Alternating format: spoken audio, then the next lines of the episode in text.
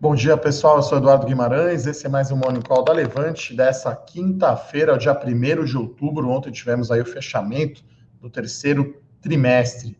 Vou trazer aqui todas as notícias do mercado para você começar o dia muito bem informado. Bolsa de Valores, notícias dos Estados Unidos.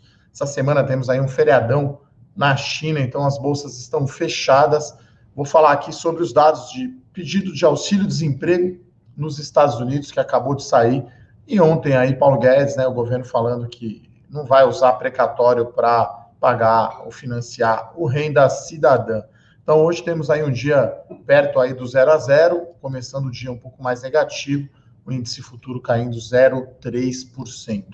Se você não está inscrito ainda no nosso canal, vai lá, levante investimentos, faça sua inscrição no canal do YouTube para acompanhar esse Morning Call todos os dias ao vivo deixa aquela curtida se você gosta desse Morning Call e, claro, clica aí na notificação para você saber quando entra ao vivo. Se você não me conhece ainda, eu sou Eduardo Guimarães, sou especialista de ações da Levante. Estou aqui todos os dias praticamente para comentar as notícias, né? Bolsas mundiais, macroeconomia, política e, claro, as notícias corporativas, né? Temos aí uma empresa divulgando o seu balanço do primeiro TRI bastante atrasado, é a CVC.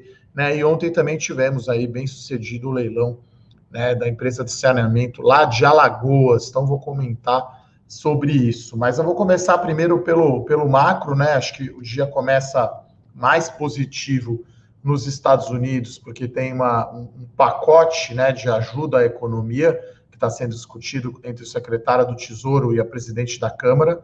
Né? Então, uh, seria aí um milhão e meio, um trilhão, 1,5 trilhão de dólares. Então, S&P 500 aqui, o futuro subindo 0,7%. Então, está tendo aí uma discussão ali só sobre, sobre 600 bilhões de dólares, mas esse pacote deve sair. E aí é um alívio aí para a Bolsa Americana. Né? Eu fiz aqui um tweet né, sobre o desempenho né, dos ativos no mês de setembro. Então, o dólar foi o melhor ativo, se valorizou 3,1%, né? A bolsa americana S&P caiu 3,9 e Nasdaq caiu 5, tá? Então, é, olha só como é importante você ter diversificação no seu portfólio, né? E o segundo lugar aqui foi o fundo imobiliário, o IFIX, alta de 0,43. Terceiro lugar, CDI, meu Deus, 0,16 de alta. Só que quem fez Tesouro Selic, né? Nesse mês tivemos aí um rendimento negativo 0,27, né?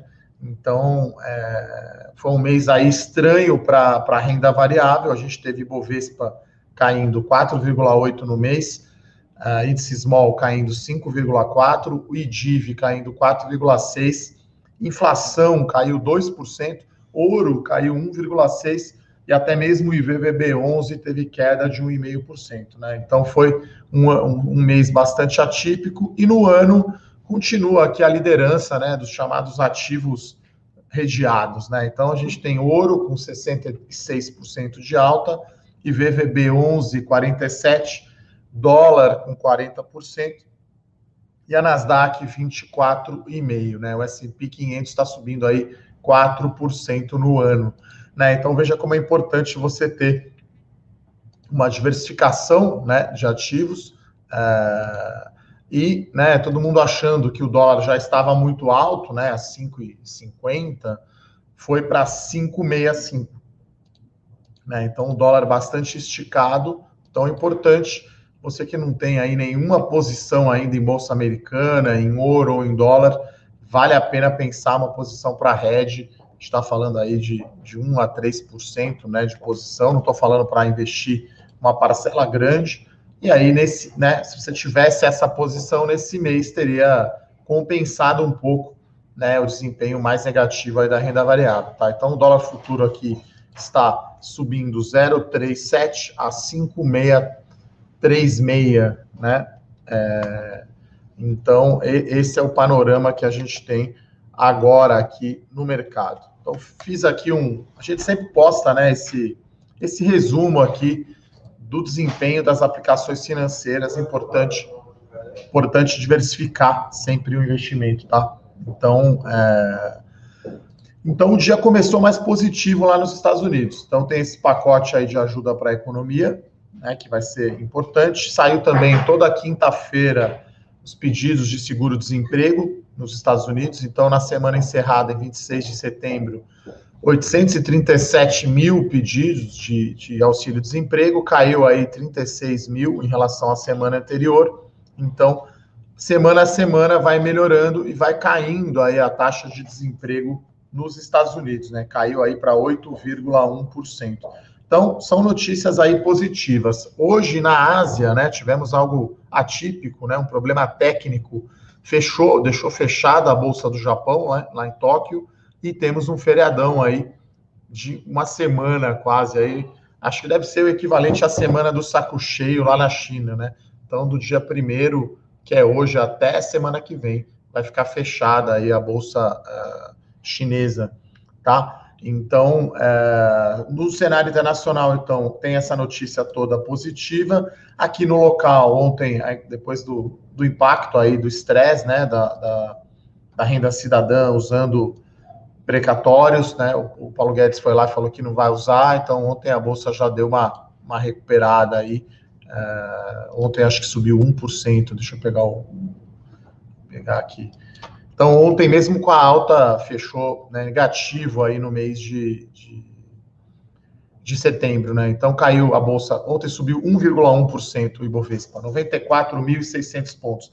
Então, caiu 3,4, vai 3,5 em agosto, 4,8 em, em, em setembro, e está acumulando queda de 18,2 no ano, né? Então, ainda está para trás, acho que até escrevi isso na minha coluna, acho que isso está relacionado a, a, a, ao aumento do risco fiscal. Né? Acho que teve a questão eleição americana, o medo da, da segunda onda do coronavírus.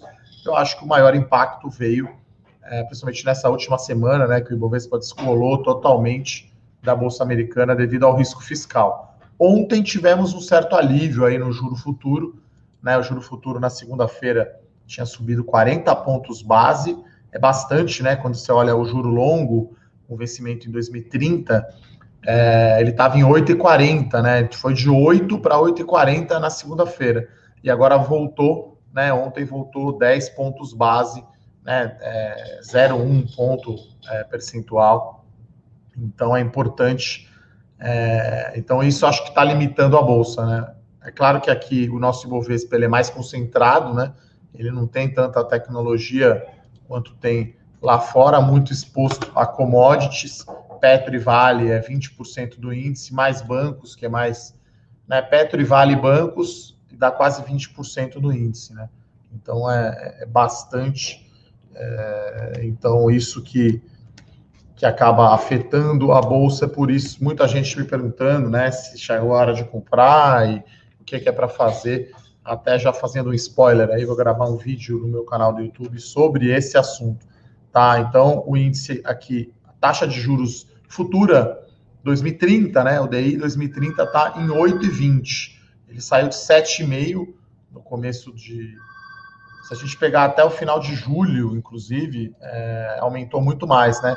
A gente está falando de 150 pontos base de, de, de aumento, né? Então, ele saiu de 6,8 no final de julho, o DI 2030 foi para 8,2, então um aumento aí de 140 pontos base, por isso que a bolsa está né, nesse 8% de queda. Até eu acho que, dado aí o aumento né, do juro real e do DI futuro, até que caiu pouco, né? Então, é, acho que o mercado está com uma expectativa positiva, tirando o CVC, né, que foi um resultado ruim, né? É, mercado com expectativa positiva aí para, para, para os resultados.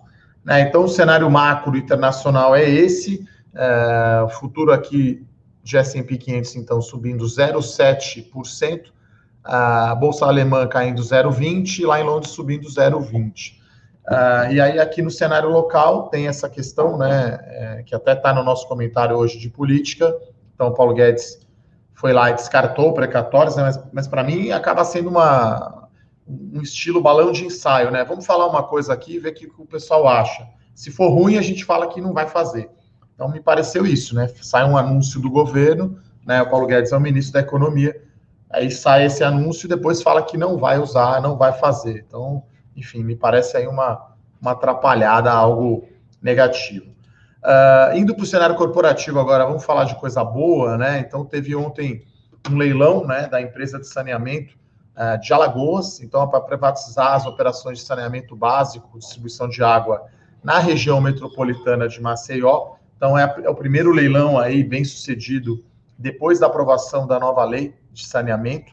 Então, teve diversas empresas interessadas, né? E quem levou foi a BRK Ambiental, fez um lance aí de 2 bilhões de reais, né? Ficou 35% acima do segundo colocado, né? O consórcio aí com o nome né, peculiar, Jangada, né? Composto aí pela Sabesp e pela Iguá, tinha dado um lance de um bi e meio.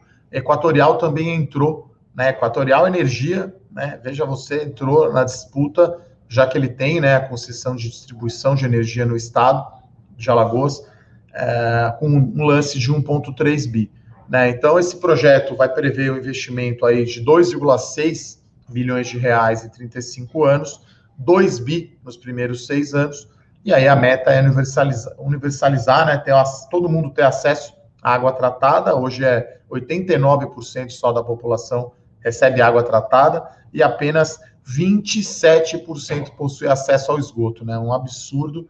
Então, uma oportunidade muito grande. Então, eu vejo isso como positivo.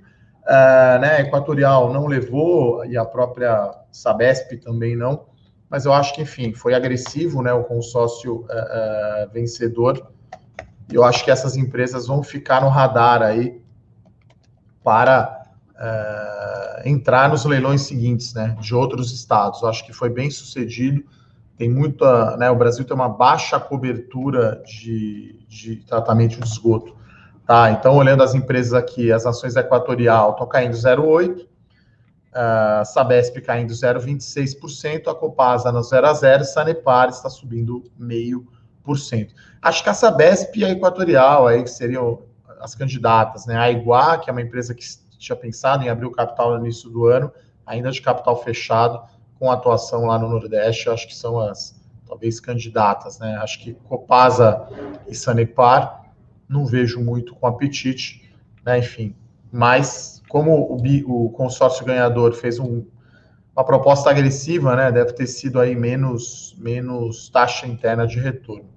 Uh, a outra notícia aqui corporativa é o resultado do primeiro trimestre, sim, bastante atrasado aí a, a CVC Tá? Então a CBC divulgou um resultado ruim, né, um prejuízo aí de 1,1 1,15 bilhão de reais. Tudo bem que tem muitos itens não recorrentes, né, que não são caixa.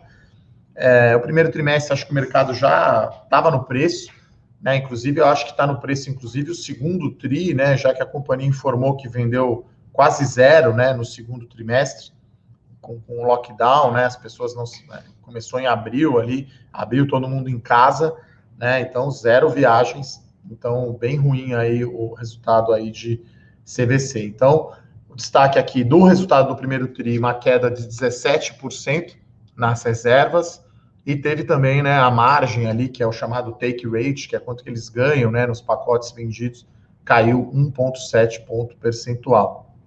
Então a empresa deu aí um EBITDA negativo, né? O EBITDA é uma métrica que indica o potencial de geração de caixa, mas por outro lado, né, por conta aí de menos contas a receber, né, menos venda, acabou gerando caixa ali no capital de giro. Então a gente tem é, itens não recorrentes, né? Principalmente aí uma provisão impairment, né? Que é uma que é uma que é um ajuste no valor justo dos ativos da operação da Argentina, né? A situação lá terrível, né, na Argentina, aumento de provisões em geral, né, para calote, né, provisões para não recebimento, e também despesa aí com repatriação de passageiros, enfim. Então foi um, né, um show de horrores aí esse primeiro tri da CVC. Se a gente desconsiderar todos esses itens, o EBITDA teria sido positivo em 12 milhões e o prejuízo teria sido só de 73 bilhões, né? Então, um bi 100 de não recorrente, né? E geração de caixa de 240 milhões. Mas acho que, como a gente fala aqui, né, no termo técnico, a ronca mesmo vai vir no segundo TRI. Né? Então, esse resultado do primeiro trimestre, eu acho que é um impacto aí ligeiramente negativo. Eu acho que já está no preço. As ações abriram caindo aqui 1,9% de queda. O índice aqui está meio maluco, né? Então, o índice futuro está caindo 0,35 e o à vista está subindo 0,14. Tá? Então, estamos mantendo aí os 94.700 pontos, uh, dólar em alta, tá? De 0,45. Né? Vou olhar aqui, é, petróleo hoje, Brent em queda, tá? De 2,5%. Então, ontem a Petrobras teve um bom desempenho, até deu uma puxada no índice. Hoje, Petrobras em queda, né? até porque teve a questão também ontem do uma certa enrolação, né, para não usar uma palavra pior aqui, lá no Supremo, né, sobre a votação da subsidiária, né? Novela que vai continuar, né? E, mas eu acho que o nosso call aqui é que o Supremo vai votar a favor, um placar apertado, sim, mas a favor da venda da subsidiária. A gente está falando aí a Petrobras vendendo a sua a participação nas refinarias, né? Quebrando o monopólio aí de refino de combustível no Brasil. Uh, então, essas são as notícias aí uh, uh, corporativas de hoje. Como sempre, eu vou dar aquela passada tradicional aqui nas perguntas da galera aqui. Sempre agradecendo aqui a nossa audiência, aqui grande, aqui no Monicol de manhã. Vamos lá ver as perguntas. Primeiro aqui do Amauri. Uh, ele fala do chamado rodízio de setores na Bolsa, né? Acho que isso acontece, né? Os gestores de recursos geralmente saem dos setores que mais subiram e vão para os que ficaram atrasados. Uh, eu acho que esse movimento sempre vai continuar, viu, Amauri? É, até a gente estava olhando, né? As duas maiores altas aí do mês de setembro foram devidos a eventos societários, né? O caso da Localiza anunciando a fusão com a Unidas e o de Açúcar anunciando aí a cisão, né, do seu atacarejo aí do açaí, né? Então acho que o mercado sempre vai vai fazer isso. Acho que a gente não tem liquidez suficiente no mercado. A bolsa ainda vai divulgar esse número, mas o meu palpite é que o volume médio negociado em setembro ficou abaixo ali dos 30 bilhões de reais, né? Então foi um, um mês mais fraco em termos de volume. Claro que tivemos aí os IPOs que podem ter puxado aí um pouco para cima, mas se a gente fosse olhar só a bolsa, tivemos dias aí com volume menor, tá? Então, é, eu acho que sempre vamos ter essa rotação de setores. É aquela analogia que eu sempre falo do pratinho rodando ali, não tem liquidez suficiente para rodar a varetinha e o prato com toda a velocidade. Uh, o professor aqui, Alex, pergunta quando vai normalizar o preço das ações da Santos Brasil após o follow-on. É uma pergunta que é difícil responder. Eu diria assim, quando que o Ibovespa vira para positivo esse ano, né? Então, eu costumo dizer, né, pessoal, small caps tem um pouco mais de risco. Isso é óbvio, né? Então, para você ganhar mais, você tem que correr mais risco. Então, é, o Ibovespa está caindo 18% no ano, né? Então é um ano ainda muito negativo para a renda variável. Santos Brasil está caindo, acho que 50% no ano. É normal, após o follow-on, ter essa, essa pressão negativa, né? O preço do follow-on, se não me engano, foi R$ 4,10, as ações estão R$ reais. Né? Então não é, também não é um, uma queda absurda é, e vai levar um tempo tá, para melhorar. Né? Eu sempre disse aqui é, eu tenho três carteiras de ações aqui na Levante, né? Dividendos, melhores ações e small caps. Small caps tem que ter mais tempo. Tem que ser aquele dinheiro mais longe no tempo, tá, professor Alex? Então, é, vai levar mais tempo. Então, eu coloquei ali né, a melhor small cap de 2020, mas como eu mostrei aqui, né? Volto a falar do resultado da renda variável no janeiro, setembro. Então, pessoal, só para lembrar, olha como está negativo nove meses de 2020, o IDIV está caindo 21%, o índice Small está caindo 19%, o Ibovespa caindo 18% e o IFIX de fundo imobiliário, que eu acho muito mais seguro do que bolsa pura, caindo 13%. Então é um ano ainda extremamente negativo para a renda variável. E a gente olha na outra ponta ouro e dólar e, e a bolsa americana, né, que salva. E a bolsa americana no caso aí o VVB11 salva, porque você tem 40% de alta do dólar, né? Então, o dólar subindo 40% no acumulado do ano, né? Então, é, eu acho que enfim, temos que ter paciência aí e visão aí de, de longo prazo. O importante é saber aí o tamanho, né, da posição aí da Santos Brasil dentro da sua carteira. É, eu acho que leva um tempo, não vai ser esse ano, tá? Então eu não vou aqui prometer milagres, né? É, eu acho que porque o risco grande é o fiscal, né? Quer dizer, se tiver reforma tributária, administrativa e a dívida pública pelo menos parar de explodir, parar de crescer, já é um bom, já é um, né, já daria uma boa sinalização aí para a curva de juros, para fluxo de estrangeiro e para aumento de equity, tá? Uh, o Gabriel pergunta aqui sobre o impacto do aumento da inflação nas ações. Na verdade, a gente está vendo, né, o IGPM, que é um indicador de inflação que considera a alta do dólar, né? Então, é, Gerdau, por exemplo, é uma empresa que está repassando uh, reajuste de preço, né, principalmente no aço longo ali para o setor de construção civil. Né? Então, o IGPM, se não me engano, está dando uma alta de quase 18% em 12 meses. E aí tem empresas aí que, que têm poder né, de repassar preço e repassa isso para o preço. Né? Não é todo mundo que tem ainda mais nesse cenário uh, da economia, né? Então, é, no limite, né, o setor que se beneficia da alta da inflação são setores mais protegidos, então, elétrico, shopping center, em situações normais, né, conseguiria repassar é, de inflação. Os contratos de aluguel são reajustados, né, pelo, pelo IGPM, mas uh, eu acho que no limite é a empresa que tem pricing power, né, empresa que tem vantagem competitiva, empresa que é líder de mercado. Uh, o Heitor aqui pergunta sobre Mitre, é, é, interessante, né? Vou falar aqui sobre o setor de construção civil como um todo. É, é um setor mais arriscado, né, pessoal? Então, assim, com, com queda de 18% no índice Bovespa no ano, é normal que o setor caia muito mais que o Bovespa, né? Então, o beta, eu costumo até brincar, né, que o beta é 2 quando as ações sobem, 3 quando caem, tá? Então, não é só Mitre, tá? É Cirela, é Ezetec, é Elbor, é Iven, próprio, a própria Melnick, né, que, que fez o seu IPO, né, que estreou. Tô até pegando os números aqui para ver das empresas que eu considero aqui as melhores, né, do segmento aí de média e alta renda, para ver o desempenho dessas companhias no ano, né? Então, é Estou pegando aqui no ano para ver o desempenho das empresas e comparar com o índice, né? Que é natural que caia mais, né? Que o índice né? é mais arriscado. Agora, né? Eu acho que tem coisa que não está no preço. Né? Essa semana saíram dados da, da, da do Secov, né? Que é o sindicato. Então, peguei os números aqui, pessoal, só para ter uma ideia. Então, Ibovespa cai 18, aí Cirela, que é papel do índice, tem mais liquidez, cai 21. Aí os papéis a Zetec, que é do índice, hein? Bela empresa, caindo 31, Trisul caindo 28, Iven 27, Mitre 36 e a Elbor 55. Né? Então, acho que Mitre e Elbor aí, que são as, as menores aí, as menos conhecidas desse setor, né? não é primeira divisão, igual Trisul, Zetec, Cirela, cai mais porque tem menos liquidez. Mas o momento está muito bom tá, para o setor imobiliário.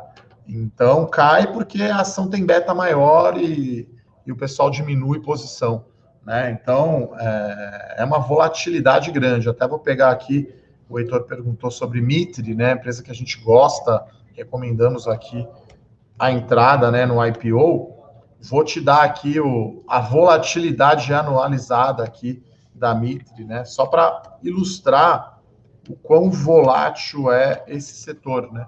Você está falando aí de, né? Eu brinco aqui que se que, que se fosse é, bebida, né? O setor de construção civil seria tequila, entendeu?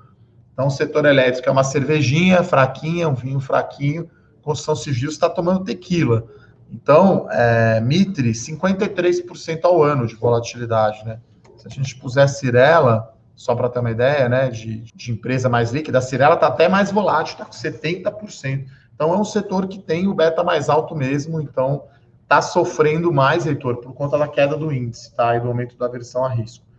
Uh, o Márcio aqui pergunta se eu poderia explicar melhor eh, as emissões de debêntures pelas empresas. Então, né, as empresas têm duas, duas fontes de financiamento. Né? Elas podem eh, emitir ações IPOs ou follow-ons, e emitir dívidas que são chamadas debentures, né? Então são títulos aí de, de dívida, né? A maioria aí paga ou CDI ou IPCA mais, né? Inclusive você aí como investidor pessoa física poderia até investir em crédito privado, né? Você pode comprar uma debenture aí de uma STT, de uma Engie, né, de uma, de uma Alupar, de uma, de uma Eneva, até essa semana um amigo meu me mandou aí, o banco oferecendo para ele lá debenture de empresa.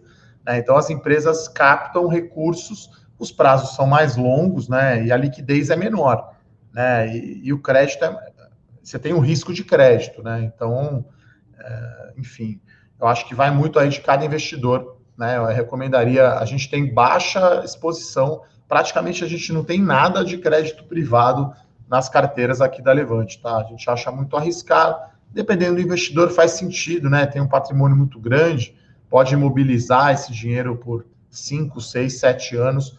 Tem debêntures que são isentas né, de imposto de renda por serem é, de infraestrutura, então acaba atraindo aí uh, interesse dos investidores.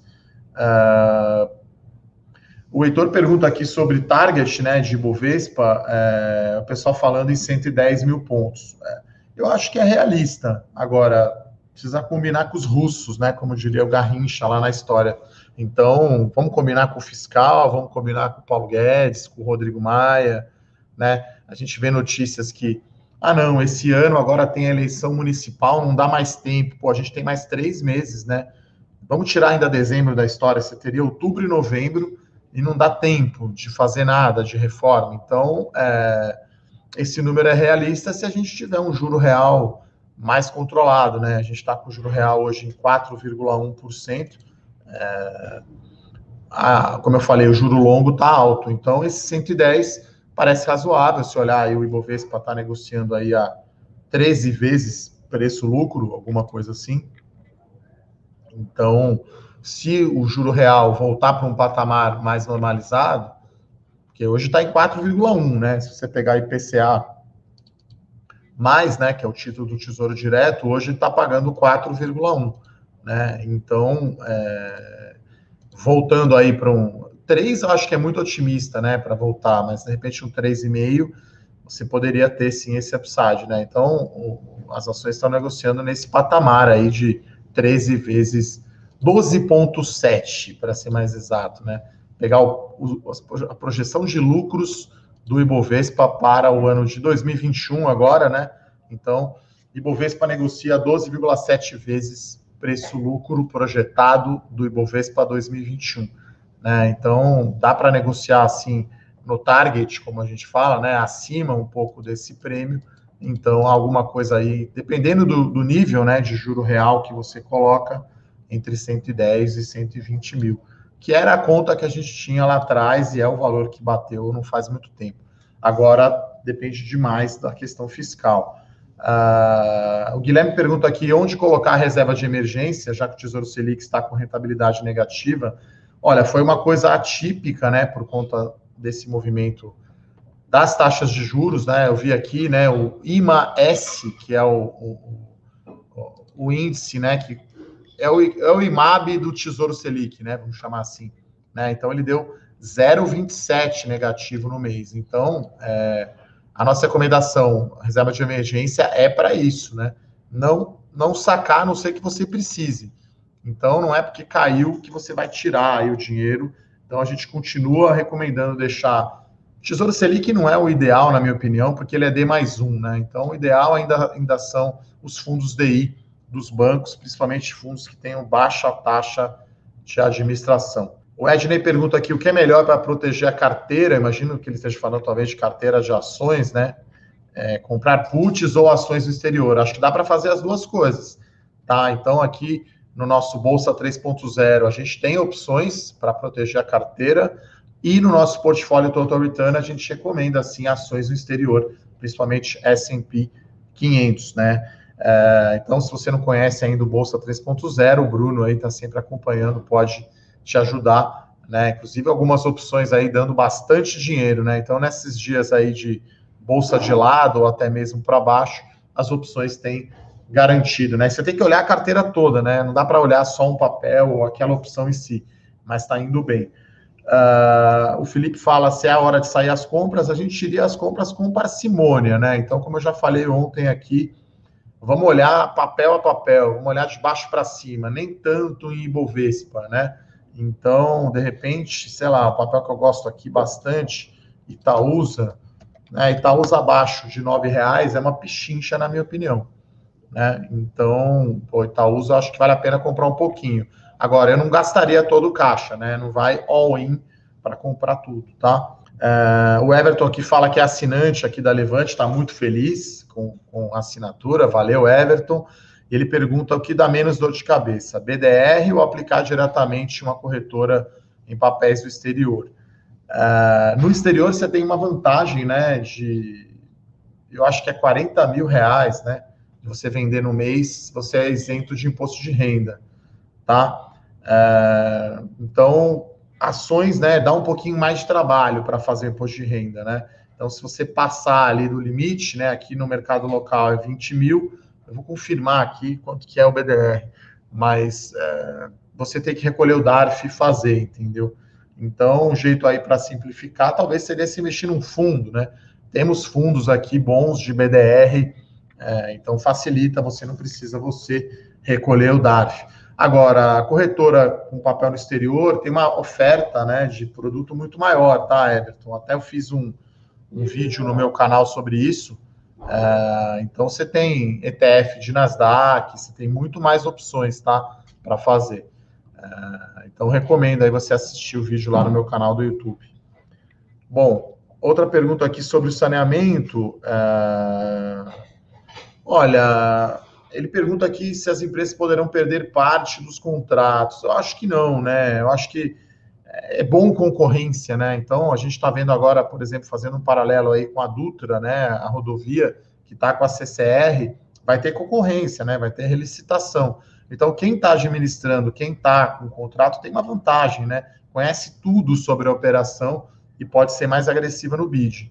Então, eu não vejo isso como problema. Acho até que é positivo esse leilão aí de, de, de Alagoas, tá? É, foi bem interessante e aí é, podemos ter outros leilões as empresas é, interessadas, tá? O André pergunta aqui, uma pergunta básica, mas é muito boa, né? Por que, que o preço de abertura das ações é diferente do preço de fechamento?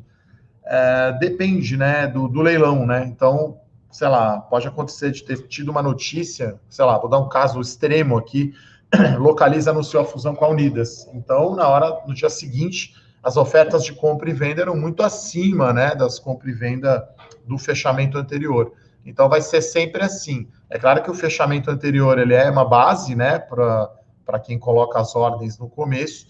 Às vezes acontece, se tem uma diferença muito grande entre as ordens de compra e venda, as ações entram em leilão, então é natural aí essa diferença, mas papéis mais líquidos. Se não tem uma notícia assim muito grande, é, né, mas sempre pode acontecer, como a gente fala do gap de abertura, né? Pode acontecer já de abrir muito diferente do preço de fechamento, e isso é oferta e demanda aí dos investidores. Uh, o Alexandre pergunta aqui qual é o impacto das ações do governo no fundo imobiliário. Como eu mostrei aqui, né, o fundo imobiliário foi aí a segunda melhor aplicação uh, no mês, né, ficou aí com 0,43% de alta, né, um número fraco, mas pelo menos não é negativo, e é três vezes né, o CDI. E, mas, enfim, esse juro real subindo, que eu comentei, afeta né, o fundo imobiliário. Né? Então, tudo que é. Se você tem um dividendo ali fixo, né, você tem um valor de aluguel, se sobe a taxa de o custo de oportunidade, que é a taxa de juros, o valor dos ativos cai. Né? Então, o fundo imobiliário foi bem afetado, sim, também pela política fiscal. Uh, e o Marcos, aqui, a última pergunta é, sobre a venda de subsidiária da Petrobras, né? É muito favorável para a valorização das ações, sim, Marcos, porque ele vai focar né, no pré-sal. Né? Então, ele vai, vai ter mais concorrência, né? Vai vender participação na refinaria, vai deixar mais, vai ter concorrência, não vai ser um monopólio, e a Petrobras precisa reduzir o seu endividamento. Né? Então, a empresa está com esse programa de venda de ativos, tem o follow-on, né? Tem a venda ali de participação na BR Distribuidora, tem a venda das ações da Braskem, tem as refinarias e outros pequenos ativos aí que eles estão vendendo. Então, a Petrobras precisa uh, vender ativo e eu acho que a quebra do monopólio é bom, né? Você vai ter mais concorrência. Isso pode ser muito bom até para as próprias empresas distribuidoras de combustível, né?